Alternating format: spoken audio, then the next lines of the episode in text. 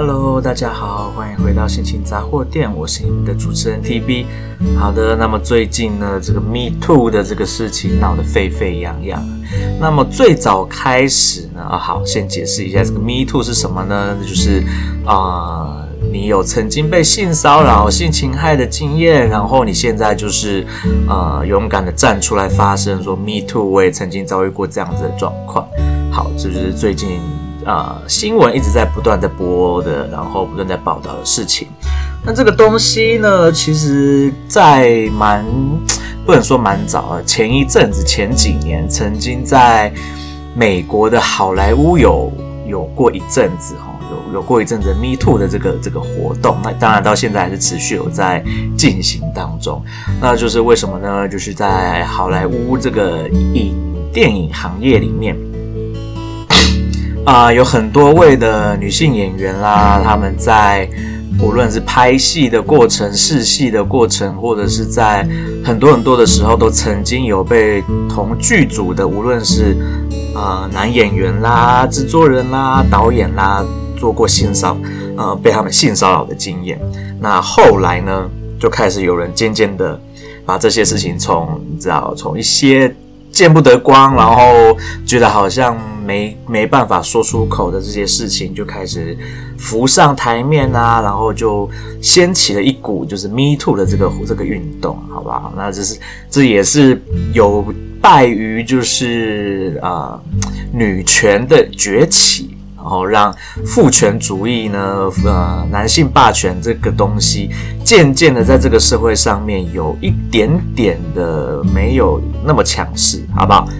好，那我现在讲了这么这么多专有名词，然后这么的社会学的东西，我想必大家就是听了觉得可能想说犀利共三小啊。总之呢，就是我们的社会呢，大概百分之九十以上都是以男性为主的社会，所以呢，女性在。啊、呃，以男性为主的社会下生存，被这样子压榨，或者是很多时候吃亏的时候，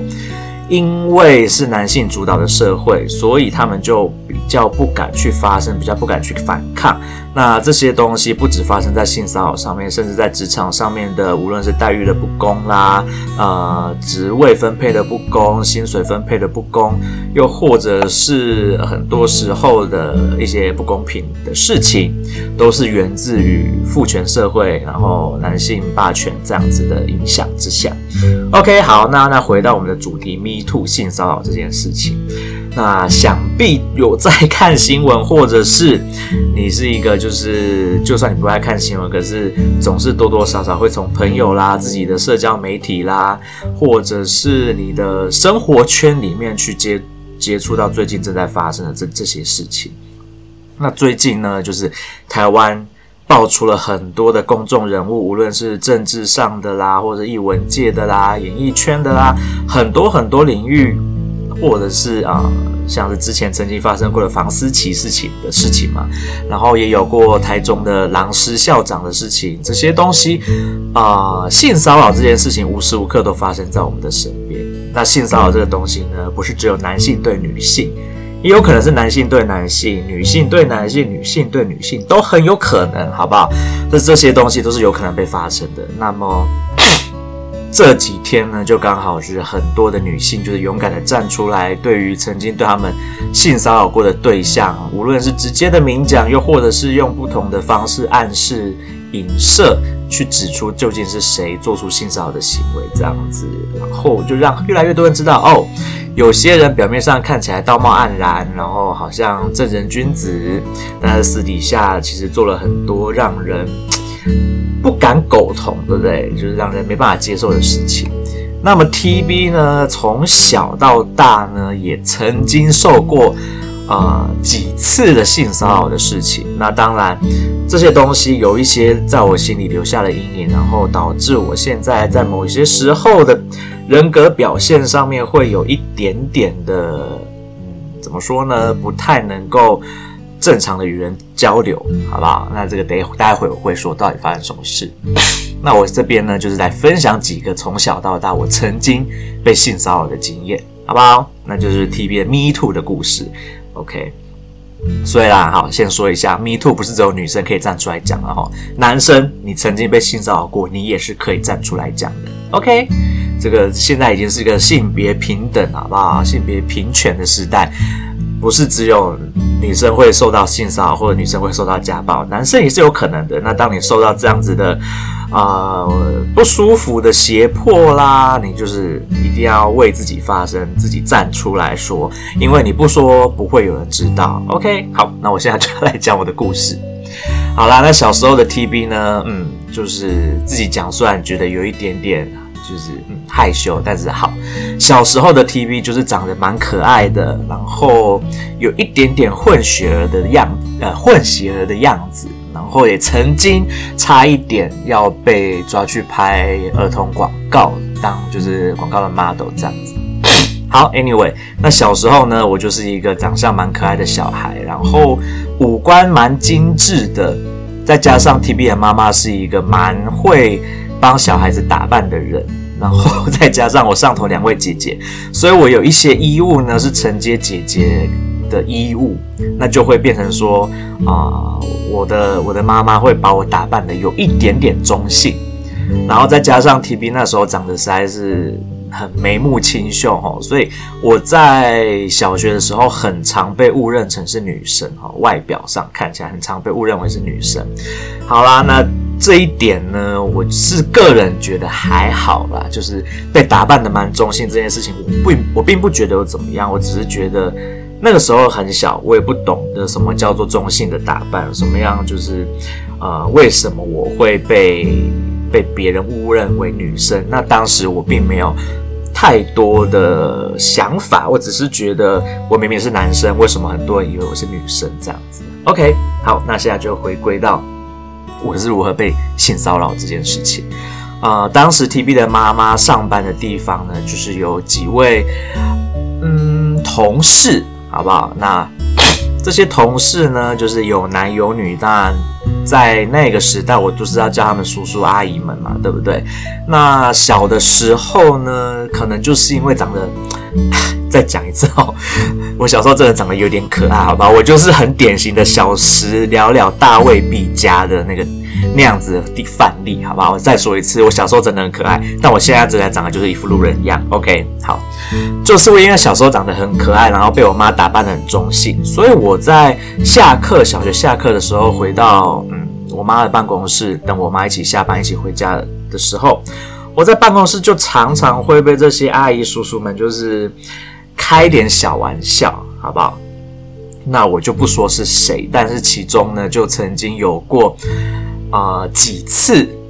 可能就是某些阿姨或某些叔叔就会过来，然后就是。跟我打招呼啊，然后跟我开开玩笑啊，有一点点肢体接触。OK，我觉得有一点点肢体接触，如果只是比如说摸摸头啦、摸摸脸啦、拍拍肩，这样我都觉得还可以接受。毕竟它就是一种啊，大人对待小孩子的那一种模式。好，但是呢，啊，就曾经呢有几位是就是摸了 TB 的下体。OK，然后就用一种戏谑的方式说：“诶，小鸟还在不在啊？”就是是这样子的说法哈。我再说一次哈，对，没有错，我就是被摸了下体以后，然后呢，对方还说了：“诶，帮你确认一下小鸟还在不在，有没有飞走啊？”没错，就是这样子的。言语上面的性骚扰之外，还加上了实际上的肢体触碰。那其实那个时候的 TB 呢，觉得非常非常的不舒服，然后也觉得非常的害怕。可是我小的时候就是一个非常非常硬的小孩。那我当时发生这样子的状况的时候，我并没有第一时间去跟我家的大人反映，然后也没有第一时间的去跟对我做出这样的事情的大人去拒绝。我就是。啊，从小就有一点点啊，怎么说呢？就是惧怕大人嘛，也不能说惧怕，就是我对于大人会有一种从小的家教，就是你要你要对大人有礼貌。那不管他今天做什么事，你就是小孩子，小孩子就是要对大人有礼貌。好，我就是因为从小家里是这样子教育我的，然后所以我在我妈的职场上面被性骚扰这件事情。我谁都没有提过，好不好？我一个人都没提过，even 到现在我才正式的在这里告诉过大家，我曾经被做过这件事情。那其实那个时候带给我蛮大的心理创伤的，我觉得非常害怕。然后我后来有好一阵子是，我只要下课回到我妈的办公室，我遇到这些叔叔阿姨，我当然就是。很快的打一声招呼，就是叔叔好，阿姨好，我就赶快跑到我妈的位置上去坐，我也不敢到处去别，就是在办公室里面别的地方乱晃。虽然以前我是会在办公室里面找其他的叔叔阿姨聊天，跟我蛮好的叔叔阿姨聊天的，但是后来有一阵子我都都不做这些事了。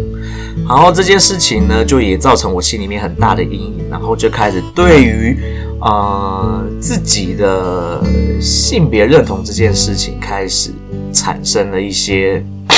怎么说呢？就是我不晓得为什么我要被这样子对待。我明明啊、是男生，然后我要为什么要被一个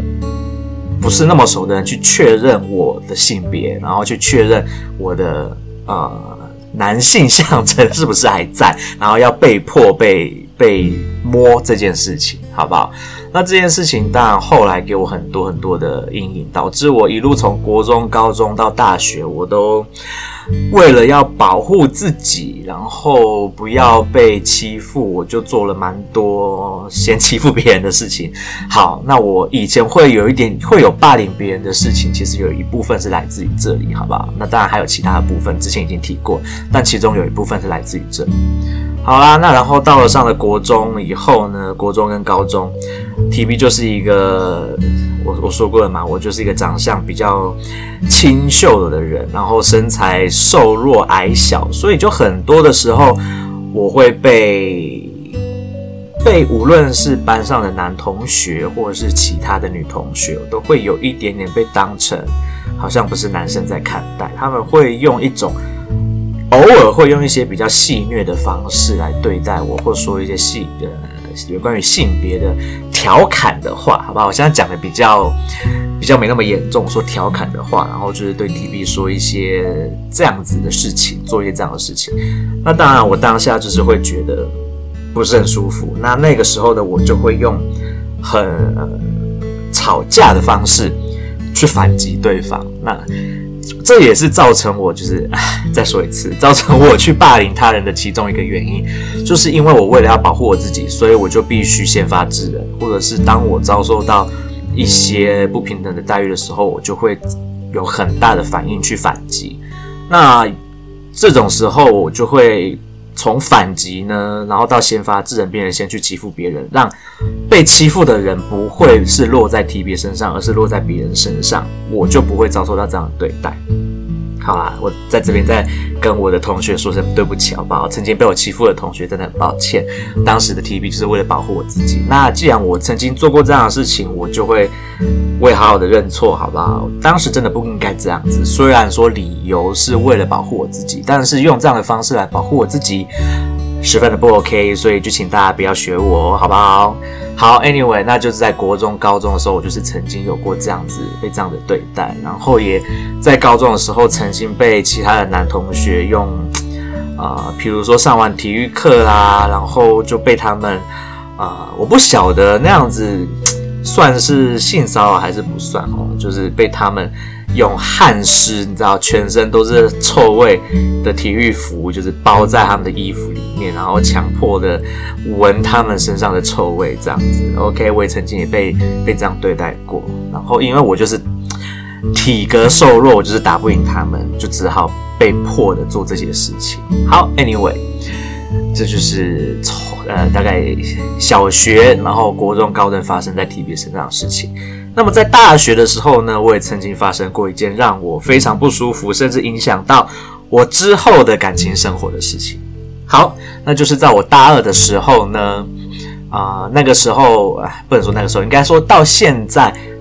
的大学生应该都还有这样子的一个习俗，就是所谓的你会有一个直属学长姐跟直属学弟妹这件事情。那无论你们系上是用抽的，或者按照学号去分配，我不管，好不好？就是有一个这样子的这样子的一个习俗。那这个直属，你你的直属呢，我们就会称它为一个家族，对不对？那这个家族呢，通常学长姐就会蛮照顾你的直属学弟妹。如果没有意外的话，除非你跟你的直属学长姐或者学弟妹就是有一些啊、呃，比如说个性上的不合啦，又或者是其他的原因导致你学长姐没有不太喜欢学弟妹，然后你这个学弟妹就没被遭受到，没有到被学长姐好好的照顾。好，Anyway，这件事情是是不是重点？重点我要说的是，就在某一次呢，TB 大二的时候，就是班上的同学就决定要办一个联合的家庭家具。那这个联合家具其实就是几个大学，我们大二的同学，就是决定一起呢，就是请自己的直属学弟妹吃饭。那那样的场合，就是学呃大一大二的人加起来也有到大概二三十个人左右，那么多人的这个场合。好啦，那我就是想说我，我当时呢，就是除了我的直属学弟之外，我还同时认了两个学弟，好不好？那那两个学弟是因为我觉得跟他们呃、相处起来蛮愉快的，然后人也蛮好的，所以我才认了他们两个当我的学弟。所以我当时就带了三个学弟去吃饭。好，然后呢，当时我就是被迫跟一些我不喜欢的同学要一起办这个联合家具。那也是因为啊、上到大学。就开始就应该说，从小到大，你的学校生活就是会有团体生活这件事情。那你避不了的就是会遭遇到一些你就算不想要接触的人，或你讨厌的人，你也不得不跟他有一些社交活动，或者是社交的聚会，或者是你不得不去面对跟他一起出席的场合。好，那当时呢，TB 就有蛮讨厌班上一位男同学的，就是我的同学，那不得不跟他一起参加这个。这个聚餐，好啦，那我这位同学呢，就是在他们自己的那一桌，他们可能在玩大冒险，然后这位同学就是输了，然后当时他的大冒险要做的内容呢，就是要找一位男生，然后接吻十秒钟。我不晓得他是哪根筋不对哦，就是当时在场的男生那么多，OK，我觉得你不找学弟们，我觉得还情有可原，因为你觉得。跟学弟可能没有那么熟，所以你就找自己班上的同学。好，再来是，我跟你没那么熟，然后你也没有经过我的同意，我就突然的被这位同学抓过去，然后我一点都不知道他要干嘛，他就突然嘴巴就凑上来，然后强吻了我十秒钟。那再说一次，我就是一个力气很小的瘦弱、瘦弱、手无缚鸡之力的弱男子，好不好？所以我当时呢，就是没有完全没有办法抵抗，我也推不开他，我也不知道该怎么办，我只能做到一件事情，就是把我嘴巴闭得很紧，然后不让他有机会做出除了接吻，就是嘴唇碰嘴唇之外更进一步的其他的事情。好，我就这样子被他强吻了以后呢，这个事情当下大家只觉得好玩好笑，其实我内心是感到非常的受伤跟非常的难受。那我当下也不想给他难看，所以我也没有当场发脾气，但是我是非常的不舒服的。那这件事情，我说我为什么会说影响到我后来的感情生活呢？那就是因为自从发生这件事情之后，我跟我的前任在交往的时候，我非常的不喜欢接吻这件事情。那无论是我试图在暧昧的对象、交往的过的对象，跟啊、我结婚的对象。我都没有办法，就是好好的进行接吻这件事情。那又刚好我的前任是一个很看重接吻这件事情，他认为接吻是一种爱意的表现。那我呢，没有办法好好的进行这件事情，然后我甚至会带有一点抗拒感。那这股抗拒感呢，真的就是来自于大学时候被曾经被这样子操作一番，好不好？然后导致我到现在对于接吻这件事情，我都还有一点点抗拒，我没有办法很嗯自在的去完成这样子的事情。然后当然这个事情也是让我跟我的前任在感情的经营上面有一点受挫的原因之一。所以我说，就是性骚扰这件事情真的。害人不浅哦，不是只有在当下，它是真的有可能在你心里造成一辈子的阴影，然后一直影响到你未来的生活。好啦，那么我还在大学毕业之后，我还在哪里遭受过性骚扰呢？OK，当兵的时候，没错，我当兵的时候呢，我是 TB 是海军陆战队。好，这不是重点，重点是无论你是在哪一个兵种里面，然后呢，我想可能有蛮多的人都曾经遭受过，无论是同梯或者是长官，又或者是像 TB，我是曾经被学弟性骚扰过。好，那我是怎么个被被性骚扰法呢？啊、首先我先说我被学长性骚扰的事好了，就是呢，啊、当时 TV 在的那个单位。啊、有一个站哨的点是站，就是要在门口。那门口那个哨点呢，会有三个兵同时去站。那当时就有一位学长，就是半夜嘛，然后 怕睡着，因为我们站这种夜哨的时候都是大半夜，两点到四点这段时间，你很容易，就算你是全副武装，全副武装站着，你都很有可能睡着的。尤其我们站在哨点里面。我们会为了知道，为了舒服一点，有时候会靠着墙壁或靠着柱子站，那就更容易睡着。那我这位学长呢，就是为了不要睡着，他就一直不断的跟 TB 要聊天，借此来让他自己醒着。但是他聊天的内容呢，全部都是他跟他女友的床笫之事。OK，好，那我其实已经有跟他讲过了，我说我对这个话题没兴趣，你可以，请你不要再继续跟我谈论这些事情了嘛。但是。他就是滔滔不绝的，一直不断的在讲，然后我我又没有办法离开，再加上他又是学长，那大家也知道，当兵的时候学长学弟制是非常非常可怕的一件事情。你如果对学长不敬，尤其他要是志愿役的学长，那你很有可能你在军营里面，你很有可能会遭受到欺负、被霸凌这件事。那我当时我是不怕啦，只是我就觉得说，我也不想要跟他起冲突，因为。我也懒得跟他起冲突，再加上那个时候的 TB 其实已经长呃，我觉得我的心态上面比较成熟一点，所以就算他讲了很多这些事情是我不想听，我也我也觉得很不舒服。可是就是我觉得我还没有没有到要翻脸的程度，我也没有到要跟他硬要争吵的程度，再加上我还我在站上，我不想要惹麻烦，OK，所以我就没有。对他说些什么，只是只是事后，我当然觉得那两个小时站哨两个小时对我来说就是十分的煎熬。然后呢，TB 的寝室的其他的学长，呃，义务役的学长，就是也会在比如说呃晚上睡觉前的闲暇时刻啦，又或者是要放假前的。换装的那些时刻，也是常常会拿一些就是女性来开玩笑，然后说出一些很下流的话。那当然对我来说，我念了我的大学念的主修科系，就是跟呃这些东西 很有相关，我自然就会觉得很不舒服。可是碍于对方是学长，然后当兵的时候，你就是必须得维持好跟。你自己连上的弟兄的关系，你不能去 去破坏那个关系，不然你很有可能会遭受到很多很多的麻烦事。所以我就把这些事情全部忍下来了，OK。然后甚至有学长是会在，比如说我是我当时是在负责做文书的的文书兵，那我们连上有。因为单位比较特殊，我们有很多的文书兵，可是脸上就只有一台电脑，所以常常要轮流使用那那个电脑。那在等待的时候呢，我 TB 就曾经被学长要求说：“哎，你过来坐在我的腿上。” OK，好，我就被要求坐在学长的腿上，然后他就会。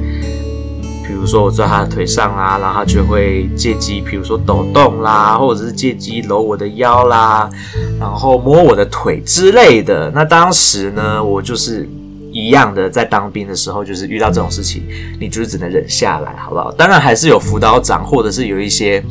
长官是你可以去报告。但是鉴于不想要惹麻烦，然后我的工作又是刚好我的老板就是辅导长，那我不想要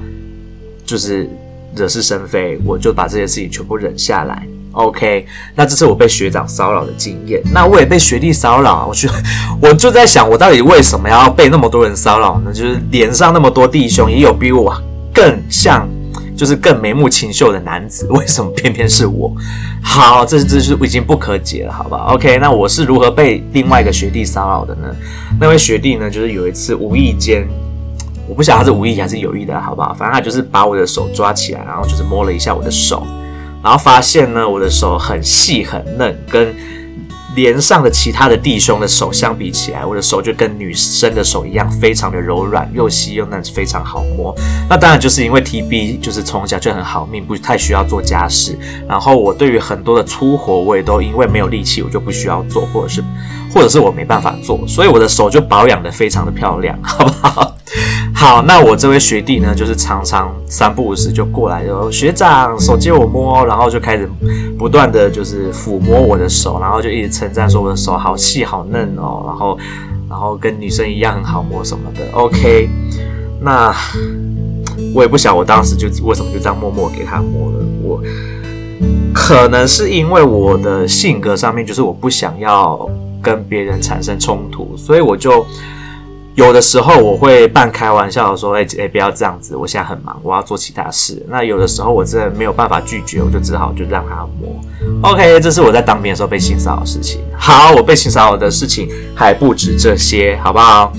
我到了美国工作的时候，我也被我的同事性骚扰过。OK，那当时呢，我的是什么样子的情况呢？就是我的墨西哥同事。好，我在我当时是在实验室这一边工作。那实验室跟工厂那一边很常需要做联系跟沟通，因为工厂那边的样样品做出来以后会送到实验室里面来给我们，由我们这边去测试产品的品质，然后再告诉他们说他们需要加哪些东西，加什么样的东西去把产品更完善。好，Anyway，当时呢就有一位墨西哥的同事。他呢已婚，然后也有小孩，然后甚至曾经也跟 TB 讨论过，就是他不晓得他送他女儿什么礼物，然后就来问 TB 的意见。好，然后就是这一位同事呢，后来我不晓得是从哪里，也不知道从什么时候开始，很突然的，他就会开始用一些比较亲密的方式来叫我。OK，所以 TB 呢那个时候。就是在美国的时候，我用的是就是我我的英文名字嘛，然后大所有的同事都是用我的英文名字叫我，就只有他突然的从某一刻开始会用 baby 会用 honey 这样子来叫我，然后呢会在啊、呃、我要跟他，比如说他拿样样本给我，或者是我把样本要还回去给他的时候，他会故意握住我的手，然后不放开。然后呢，用手指 抠我的掌心，OK。然后除了这些之外，他还会就是空闲的时间，因为我们我们的实验室跟我们的工厂就是有隔着一扇窗，只要那扇那扇窗打开，他就可以跟里面的人讲话。然后他就会三不五时的，没没有很忙的时候，他就会打开那扇窗，然后就把我叫过去，然后就是对我调情，OK，就是。对待像女生会讲那些撩人，男生会对女生讲那些撩人的话啦、调情的话啦、性骚扰的话啦，OK，就是讲的这些有的没有的事情。然后呢，也会在上厕所的时候，TB 在上厕所的时候，那我们那个时候呃靠近我，如果没有去办公室里面用办公室的厕所，我就会用工厂那边的公厕。那如果很不凑巧，我在上厕所的时候，他也刚好会来上厕所，他就会故意走到 TB 的后面，然后就用他的啊、呃、下体，就是后面这样子故意顶 TB 的屁股，顶个两三下这样子，然后就带着笑这样子离开。OK，那就是这些所有的事情呢，就是真实的发生在我的身上。那我当时，呃，我。毕竟也是念过一 一些书，跟这些东西我了解，然后再加上我自己年纪也稍微长了一些，我当然知道这些都是性骚扰的事情。然后我的同事其实有发现这件这些事，那他们有跟我讲，他们说如果我真的觉得不舒服，我必须要跟我的主管报告。那当时的 TB 就是只觉得说啊，我也不想要跟同事之间产生冲突，因为毕竟。我跟这位同事很常需要合作的机会，工作上很常有需要合作的机会，所以我也不想要因为这样子，然后就产生一些疙瘩，导致未来的工作有可能因此而变得不顺、不顺畅、不流畅，然后导致我工作不顺，我会觉得很麻烦。所以我有有的时候我会他在做这样子的事情的时候，我会口头上面有一点严肃的跟他说，请他不要这样子。可是他可能只觉得我是在开玩笑，然后他可能也觉得对我做这件事情没有怎么样，就只是在开玩笑。但是很多时候，性骚扰就是在这些啊、加害者觉得只是在开玩笑的情况下发生的，他们并没有感受到受害者的那一股不舒适的感觉，那一股的不好的感觉，然后会让。受害者呢，把这些东西一直在心里面留着，一直这些阴影一直挥之不去，然后影响到未来的人生跟生活。然后很多的时候，像 TB，我就是为了不想要与人产生冲突，我不是害怕讲出来会被别人瞧不起或怎么样，我只是为了避免与人产生冲突，所以我都忍下来。那很多的受害者是怕他们因为讲出来以后，反而会再次的。遭受到其他的男性的骚扰，或者是再次受到别人的指责，譬如说以前常常就会有很多的，呃，杀猪主义的人就会说，哦，你今天会被别人性骚扰或被别人性侵害，就是因为你自己穿的很暴露，你穿那么暴露，不就是为了要让别人看吗？OK，我对于这样子的论调跟话语非常非常不能认同，好不好？一个人爱穿成什么样子，是因为他喜欢，他是要让自己舒服，他不是要给别人看。那当然，他所谓的穿的穿的要给别人看的意思，是指让别人欣赏他，不代表你就可以去骚扰他。OK，那就请就是这些拥有杀猪主义的男子们啊。我的周遭还到现在，TB 的周遭还是有这样子的存在哈，在某些啊群组里面，我还是有看到有一些有一些人会发出这样子的言论，那我看了我真的是觉得很痛苦，所以我有时候就会尽量避免的在那些群组里面发言，或者是我就不去看那些群组里面留言，因为我觉得这真的是一件非常非常要不得的事情，因为这些人这些加害者。从来不知道受害者的心里面受到了多大的伤害。OK，那就像 TB 一直不断的在说，我曾经霸凌过别人。那我知道，现在我知道被霸凌的人在他们的人生往后有可能会留下很大、很多、很深的伤害跟阴影的时候，我现在就知道。所以我每一次只要提到这件事情，我就会道歉一次。但是当这些性骚扰的加害者，一点都不觉得他们是加害者的时候，那受害者又没有办法好好的去表达出来，他们遭受到这些伤害，就有可能造成一辈子的遗憾。就像 TB 我现在的遗憾，就是我没有办法在感情生活上面，我没有办法好好的经营，因为某些原因，又或者是我的社恐，我的社交恐惧症，真的有很大一部分也是因为这样子而来的。那这一次呢，今天真的是我第一次把所有我曾经遭受过的性骚扰的所有的事情一次的告诉大家。OK，那我在这边呢，就是鼓励曾经遭受过这样子对待的，无论是男性还是女性，都请勇敢的啊、呃，把心里面这些阴影，就是好好的想办法去把它排解掉。无论是找你信任的人去去诉说，又或者是。你现在正在遭受性被遭受性骚扰，那你就是寻找正确的管道，然后去反映这些事情。那当然，我知道有的时候也有的人会像提笔一样，想要息事宁人，不想起冲突；会有的人害怕，因为讲出来然后会造成二度伤害。可是我觉得，在现在的社会，已经有越来越多人有男女平权的意识，或者是性别平权的意识。那当然，很多时候也有很多地方是可以帮助你的。那我就觉得，嗯，是时候该为自己站出来发声，该为自己站起来，勇敢的为自己说话，然后勇敢的保护自己。因为你在保护自己，你在说出来为自己说话的同时，你也同时在保护其他还不敢面对这些事情的受害者，还不敢为自己发声的受害者。那我在这里就是鼓励大家，你真的遭受到性骚扰，拜托你，无论是你要用匿名的方式，或者是你要具名的方式，都一定要想办法去拯救自己，同时也去拯救他人。OK，好啦，那我知道很多曾经遭受过性骚扰的人，现在可能跟 TB 一样留有很多的阴影。那 TB 是一个还蛮能够去把自己的一些。过去的阴影能够靠一些方式去，无论是压制住或者是去排除掉的人，可是直到现在，我还是有一些东西已经是根深蒂固，让我没有办法好好的去让我的生活过得比较顺利。像是我提到的有关于社交恐惧症这件事情，还有我在感情经营上面因为接吻这件事情而导致感情失和，然后因为肢体接触这件事情也导致我在很多的时候我没有办法自在的与人相处，那这些都会影响到我的人生嘛，所以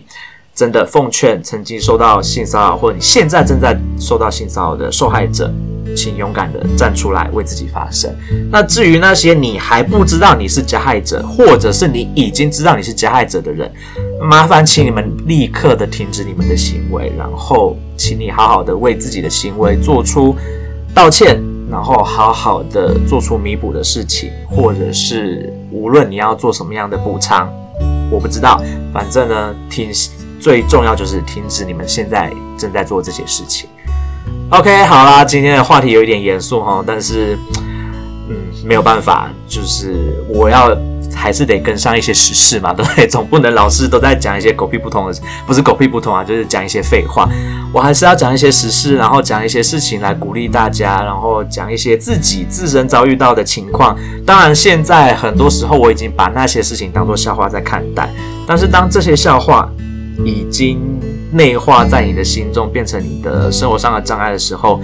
它就不一定是笑话了。OK，那就是这样子。今天的节目先暂时到这边。真的再一次、再一次强调，受害者们勇敢的站出来，加害者们，请你们勇敢的认错，好不好？做过的事情虽然已经过去了，但是你还是有补偿的办法。OK，那你至于至于补偿的办法，自己去想，因为。我也不知道该怎么办，好啦，那么今天的节目就暂时到这边告一个段落。我是你们的主持人 TV，祝大家有美好的一天，拜拜。